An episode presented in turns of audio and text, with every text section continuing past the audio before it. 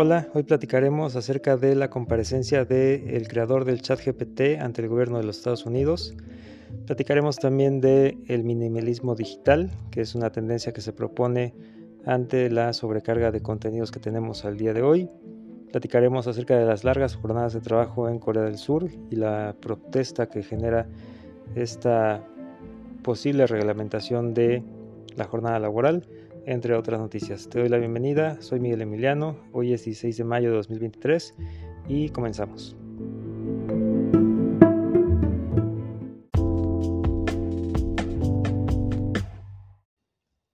Pues bien, la primera noticia que quisiera compartir es el tema de que el creador y director ejecutivo de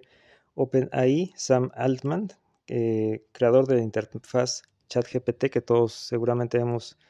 escuchado en fechas recientes, que es este chatbot de inteligencia artificial que puede desarrollar contenidos bastante similares al ser humano y eh, en un tiempo impresionante. Uno puede eh, probarlo si tiene el navegador Edge y bueno, le puedes preguntar cualquier cosa y bueno, genera una propuesta de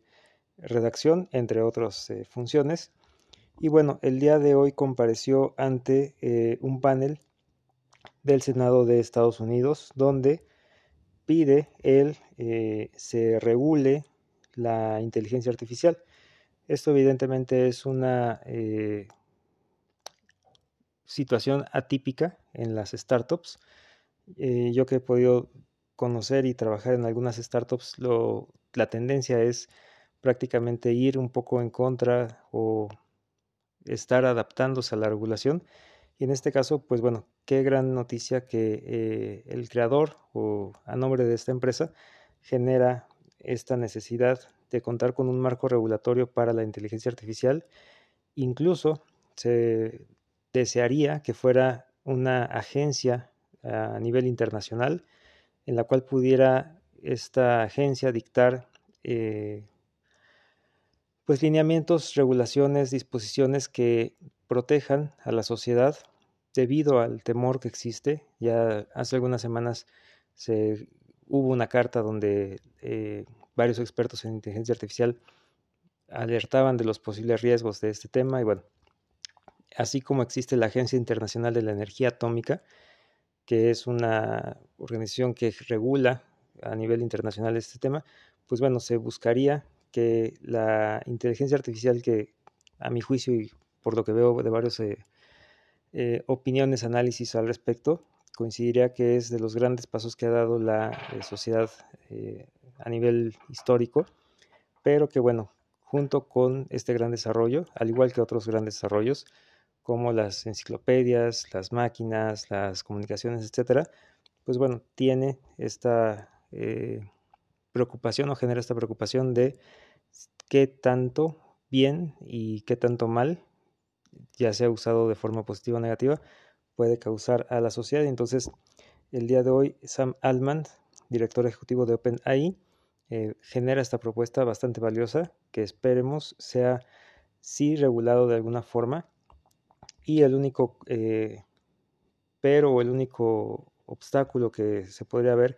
es la velocidad con la que el gobierno, en particular de Estados Unidos, ya no digamos la agencia internacional que se busca, pudiera generar estas eh, reglamentaciones. En principio, entender o llegar al fondo de lo que las capacidades de inteligencia artificial son, eh, bueno, tienen la posibilidad de eh, desarrollar, ya sea positiva o negativamente, y después de entender este tema, buscar las situaciones ideales o el hipotético de cómo reglamentarlo y después establecer los mecanismos para su ejecución y todo ello al amparo de un marco de derechos fundamentales o de grandes principios de derecho, pues bueno, está bastante complicado, pero sí es un paso que se tiene que dar y que al contrario que por ejemplo las redes sociales que de repente eh, eh, llegaron a escena o empezaron y realmente muy poco se reguló en su momento, ya mucho fue posterior, pues bueno, tratar de evitar que sean eh, que se dé el mismo fenómeno de irrupción de las nuevas tecnologías y después una cierta reglamentación ya que se consolidó en la sociedad, sino al contrario, que justo que va naciendo o que va entrando en la sociedad esta nueva tecnología, pues bueno, se eh, pueda eh, tener su recepción por parte de la sociedad ya de una forma regulada, esperemos eh, se dé. La siguiente noticia que quiero compartir se titula Minimalismo Digital, un reto a favor de la productividad y la salud mental, que se publica en Foros México y habla acerca del libro que se titula Minimalismo Digital, eligiendo una vida enfocada en un mundo ruidoso de Cal Newport,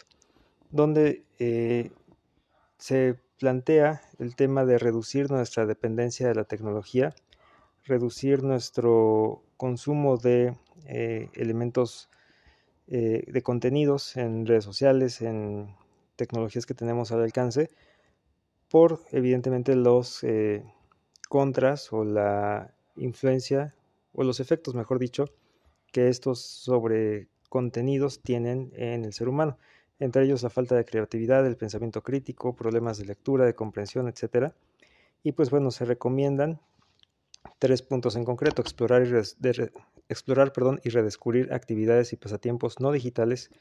que nos resulten significativos. Número dos, identificar los servicios y aplicaciones digitales que realmente aportan valor a nuestras vidas y eliminar los que no lo hacen. Y tres, establecer límites claros en el tiempo que pasamos en línea y en dispositivos digitales a través de prácticas como la abstinencia digital y la depuración digital. De hecho, los teléfonos ya tienen bastante estos eh, elementos de ayuda de cuánto tiempo pasas en pantalla, cuánto tiempo consumes cierta aplicación o ciertos contenidos. Y pues bueno, este tema del minimalismo digital considero bastante importante porque si pudiera ser una, eh, un problema de salud, tanto mental como física, como social, eh, pasar tanto tiempo en los teléfonos y en las aplicaciones y pues sí, propiamente hacer una abstinencia o una dieta de estos contenidos digitales sería bastante eh, recomendable. Yo en lo particular no tengo redes sociales, Facebook, Instagram, Twitter, todas, eh, pues bueno, por decisión propia las dejé de usar. No es que lo recomiende, sino simplemente es una planteamiento propio, pero sí en la medida en que podamos no depender tanto de la tecnología, sino tener nuestra vida eh, como tal y sí en cierta forma eh, acompañada de la tecnología o los contenidos que tenemos al alcance, pues bueno, es esta recomendación que podría yo compartirles y que se recoge en gran medida en esta obra de Cal Newport, eh, Digitalismo perdón, minimalismo digital, eligiendo una vida enfocada en un mundo ruidoso, obra de Cal Newport.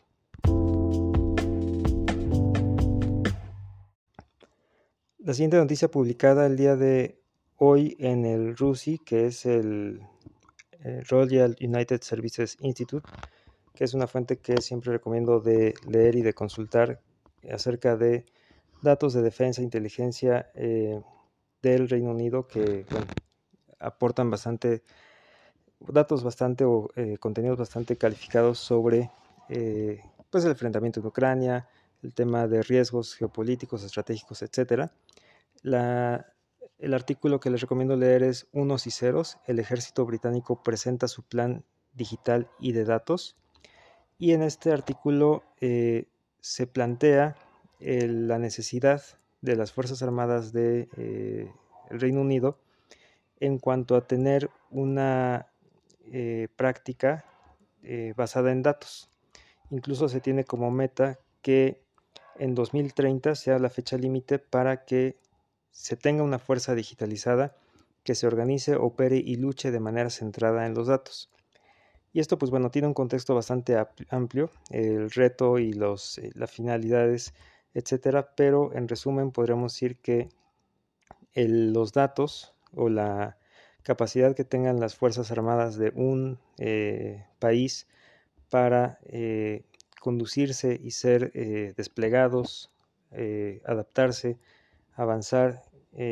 administrar sus recursos, sus fuerzas de combate, sus fuerzas de suministro, etcétera, su ubicación, entre muchos, muchos otros aspectos que este artículo señala, pues bueno, incrementan en gran medida sus capacidades y sus expectativas de supervivencia y sus capacidades de éxito. Eh, de hecho, se dice en este artículo que después de los seres humanos o después del personal eh, humano en un ejército, el segundo activo más importante son los datos. Y en efecto, en la guerra de Ucrania se han mostrado las posibilidades de fusionar datos y permitir un, efecto cinético, es decir, un efecto de unidad, un efecto de eh, fuerza sumada, de tal manera que debilite una fuerza convencionalmente más poderosa. ¿Qué significa esto? Que con las limitaciones que pudiera tener el ejército, por ejemplo, de Ucrania, tomando ese caso concreto, ante una fuerza convencionalmente más poderosa, es decir, que tiene más soldados, más tanques, más recursos, los datos y la organización alrededor de los datos que hagan eh, que den ventajas competitivas como precisión, letalidad, engaño, comprensión, tiempo y resiliencia, entre otras, pues generan eh, una gran ventaja, incluso superando capacidades convencionales, que es este tema de los recursos materiales eh, como tal, y sumados con un aspecto de inteligencia de datos, que no solamente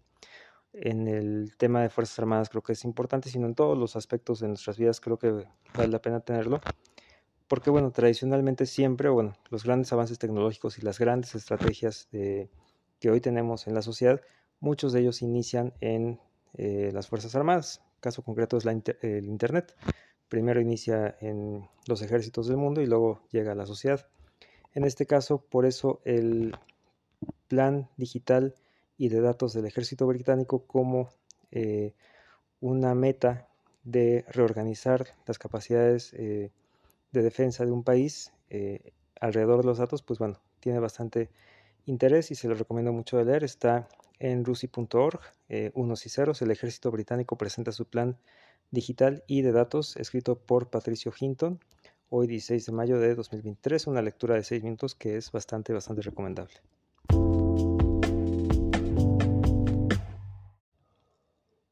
La siguiente noticia para comentar habla de eh, la propuesta del gobierno de Corea del Sur a aumentar a 69 horas semanales eh, las jornadas de trabajo. Esto es decir, 14 horas diarias de trabajo, así se titula la nota en El Economista. Y se complementa con millennials surcoreanos se niegan. Esto a raíz de manifestaciones lideradas por jóvenes y por organizaciones en las calles de Seúl y Busan en contra de esta propuesta de eh, aumentar a 69 horas laborales eh, la jornada o bueno, la jornada de una semana, dividida entre los días que se elaboren, por parte del gobierno. Esta iniciativa ha sido rechazada y es evidente, bueno, al menos en mi punto de vista, seguramente ustedes coincidirán con que es eh, bastante trabajar 14 horas diarias. Y bueno, habría, según eh, esta nota, la intención de compensar estas horas extras con mayores periodos vacacionales pero la realidad, eh, de acuerdo al artículo, es que es un tema difícil de cumplir, ya que en 2020 solo 4 de cada 10 trabajadores pudieron disfrutar perdón, de sus días libres según el Ministerio del Trabajo. En resumen, eh, esta propuesta que está teniendo gran rechazo, evidentemente eh, creo que todos podríamos coincidir con rechazar una jornada de trabajo tan amplia, sitúa todavía más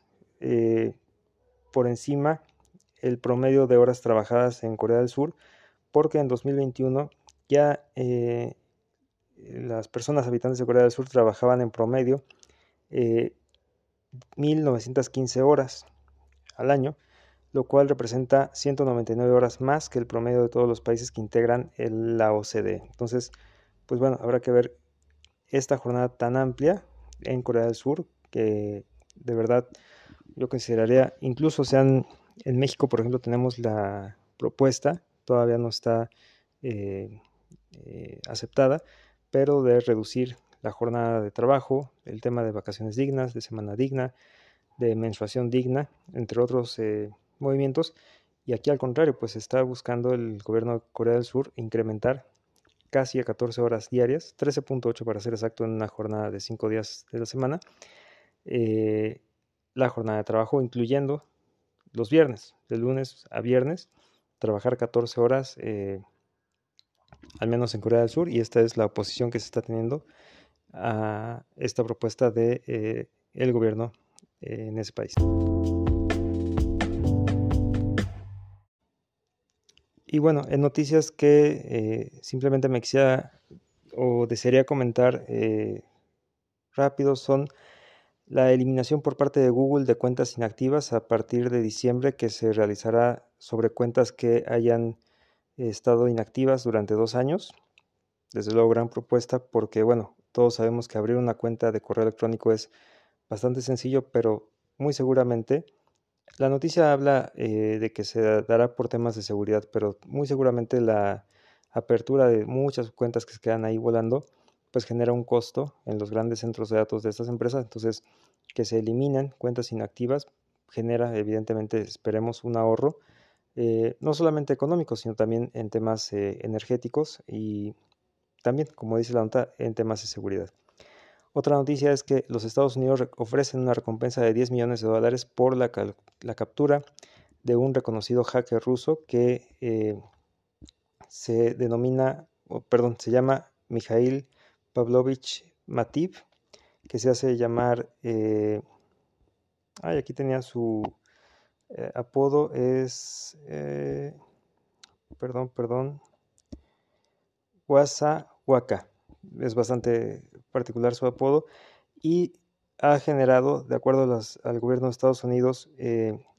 hackeos y pérdidas millonarias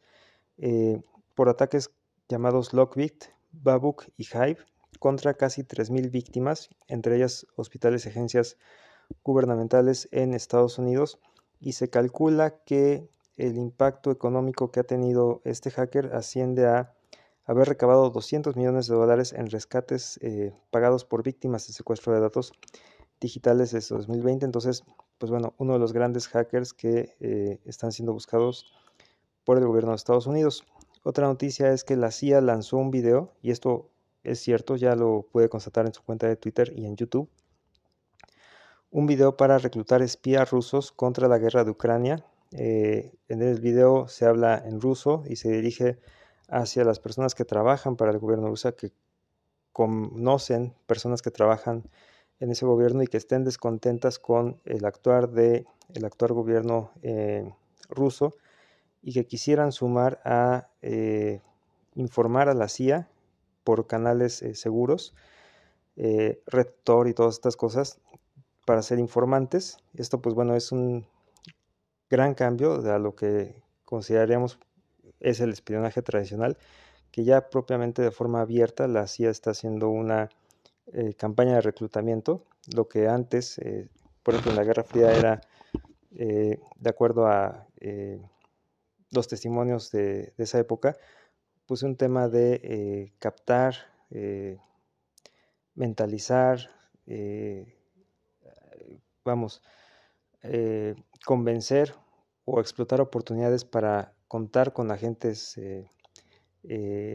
informantes de un bando de otro, en, por ejemplo, la Guerra Fría. Y pues bueno, ahora ya incluso se publica en YouTube y en Twitter formas de que una persona en Rusia contacte a la CIA para eh, pasar información, eh, aprovechando evidentemente el descontento de gran parte de la sociedad en Rusia. Otra noticia es eh, choques lamineros dejarán de obstruir la circulación, de acuerdo a la jefa de gobierno Claudia Sheinbaum, porque se reforma el artículo número 54 del reglamento de tránsito. Y bueno, ahora en caso de choque, las personas podrán orillarse para facilitar la circulación y a partir de ahí eh, llamar a su seguro. Hay tres eh, casos en los que no se puede hacer esta, no se puede tener esta facilidad y es uno, cuando haya lesionados o fallecidos, dos, cuando algún conductor se encuentre bajo los efectos del alcohol o tres, cuando hayan ocurrido daños a la vía pública. Y bueno, la última noticia se titula y es bastante interesante, les recomiendo eh, leerla si tienen oportunidad o si tienen interés. Cárteles preparan mentalmente a nuevos integrantes, se publica en El Economista y es un estudio del Departamento de Sociología del Arte de la Universidad de Lodz, Polonia, entre otros académicos, y habla acerca de la entrevista que pudieron realizar a 79, sí son 79, mm, sí, 79 miembros actuales de cárteles y anteriores, en los cuales la investigación trató acerca de las razones por las cuales los cárteles eh, de México, de la droga o de la delincuencia organizada, eh, captan a sus integrantes. Y esto por el fenómeno de que han tenido eh, bajas o han tenido pérdidas de miembros en sus organizaciones y se encontraron los cárteles mexicanos con la necesidad de reclutar nuevos eh, miembros. Y en este estudio se plantea que las personas reclutadas están motivadas por temas de aspiraciones de éxito financiero, nociones de masculinidad y también la influencia de apego a grupos sociales y experiencias compartidas en conjunto, es decir, lo que podríamos llamar como camaradería, por ejemplo, y que el factor de eh, tener, por ejemplo, un familiar que haya pertenecido a un grupo delictivo, pues en cierta forma normaliza dentro de las personas el tema de eh, intentar pertenecer a un grupo y pues esto abre la puerta a su incorporación. Entonces, pues bueno, eh, este estudio bastante interesante sobre cómo la captación por parte de los grupos de delincuencia tiene incluso pues una metodología, digo, evidentemente no muy estandarizada seguramente,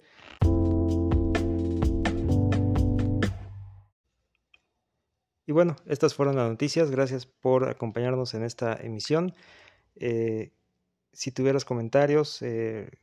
opiniones eh, sobre las noticias comentadas o sobre eh, el programa, desde luego son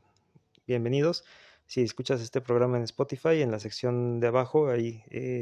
un espacio para respuestas, reacciones, comentarios, etcétera. Y pues bueno, muchas gracias y hasta el día de mañana.